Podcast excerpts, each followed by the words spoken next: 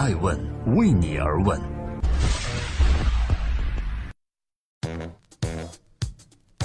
Hello，各位好，这里是爱问每日人物，我是爱成，每天晚上九点半记录时代人物，探索创新和创富。今天共同关注博尔特终于输了，即将退役的他如何成为不可超越的传奇呢？冠军来来往往，但博尔特的传奇永远不会落幕。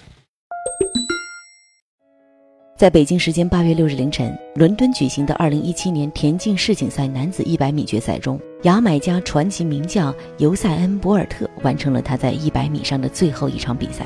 他为何举世瞩目？因为从二零零八年开始，在之前的奥运会和世锦赛决赛比赛中从来没有输过的博尔特，竟然以第三名的成绩完成了自己运动生涯的所有个人比赛。这场比赛输了。虽然输掉了，但他依然是田径界，甚至是整个体育世界中的传奇人物。今天，爱问博尔特，总有太多的故事需要讲。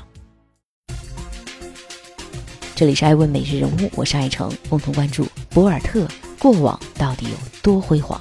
在博尔特取得第三名后，获得这次比赛冠军的美国选手 Justin 加特林做出了一个特殊的举动，他单膝下跪膜拜博尔特。以表达自己对于这位田径传奇的敬意。之后，这对竞争多年的老对手为彼此献上了祝福的拥抱。比赛后，博尔特说：“我感觉棒极了，观众们非常热情。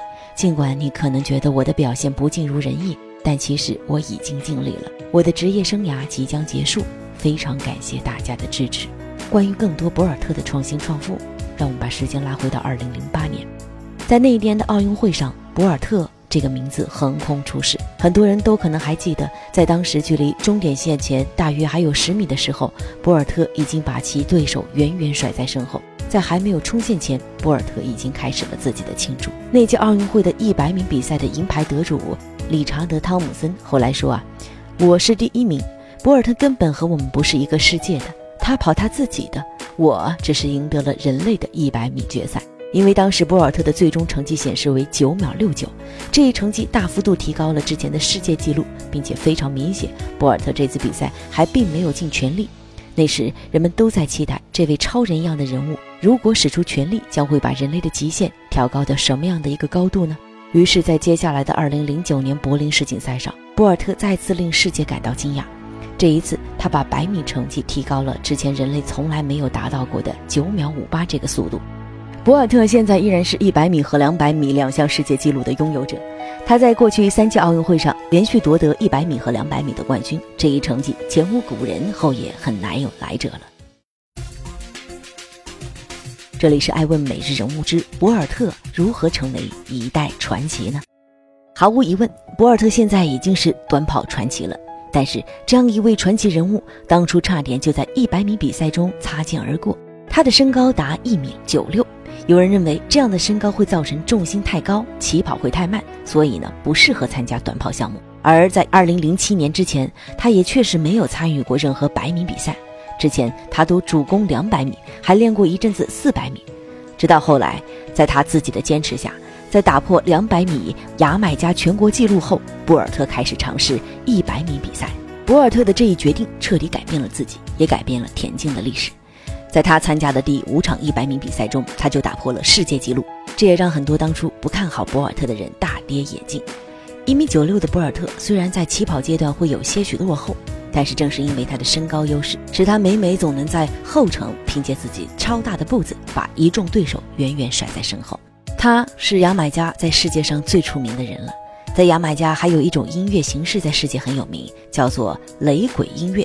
雷鬼呢是一种快乐的、自由奔放的音乐形式，这种音乐所带来的能量被赋予在包括博尔特在内的每一个牙买加人身上，所以我们总能够在博尔特不管是在场上还是场下，看到那种乐观、自信和轻松的心态，甚至在激烈的比赛中还会时不时面带微笑回头看看对手。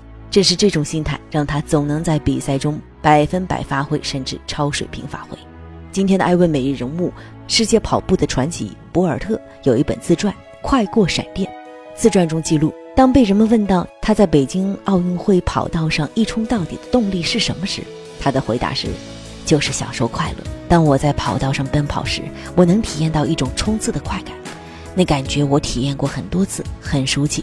但这一次要更强烈。我感觉到一种自由，一种我从任何地方都体验不到的东西。它是一种乐趣，一种兴奋，一种能量集中的快感。这种感觉美妙极了。但是再好的心态也只是辅助。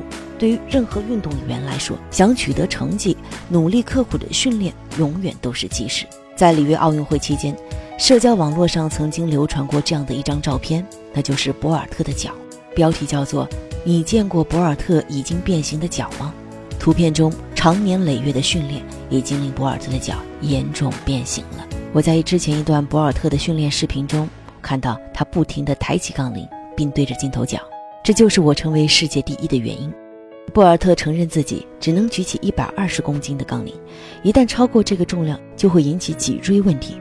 他说：“现在这个力量水平至少还够用，如果再往上涨一点，我可能会跑得更快，也说不定。”同样，在那本自传中，博尔特写道：“疼痛是一种无比邪恶强大的东西，它能轻而易举地让一个运动员陷入放弃休息和继续前进的挣扎之中。”我的教练米尔斯把。痛苦汹涌来袭的时刻，称之为无路可退的时刻。那是一个临界点。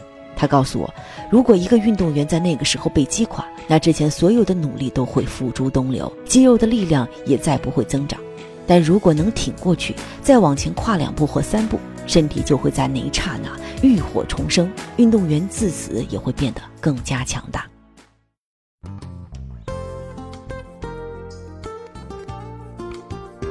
在今天艾问美人物的最后，感谢各位关注我们的官网和官微。对于博尔特，我个人认为，他凭借自己的身体天赋，敢于突破传统的思维方式去选择一百米短跑，再加上好的心态以及自身刻苦努力，这一切成就了今天的博尔特传奇。更重要的是，博尔特自己从来就没有和兴奋剂产生过关联。他说：“一开始我是为自己而跑，但他们说我要为这个项目的干净和纯洁做出贡献。”所以，我不厌其烦地接受每一次检查，也相信大部分田径运动员的干净和纯洁。反对兴奋剂是我们共同的责任，我们需要一起携手去做。这突然让我想起中国还有一位世界冠军邹市明说过的一句话：“没有永远的冠军，因为冠军总会被下一个冠军给打下去。但是有永远的英雄，我要做自己内心永远的英雄。”的确，冠军总会来来往往，但英雄和传奇的精神。永远不会落幕。我是爱成爱问人物的创始人爱问，为你而问，让内容有态度，让数据有伦理，让技术有温度。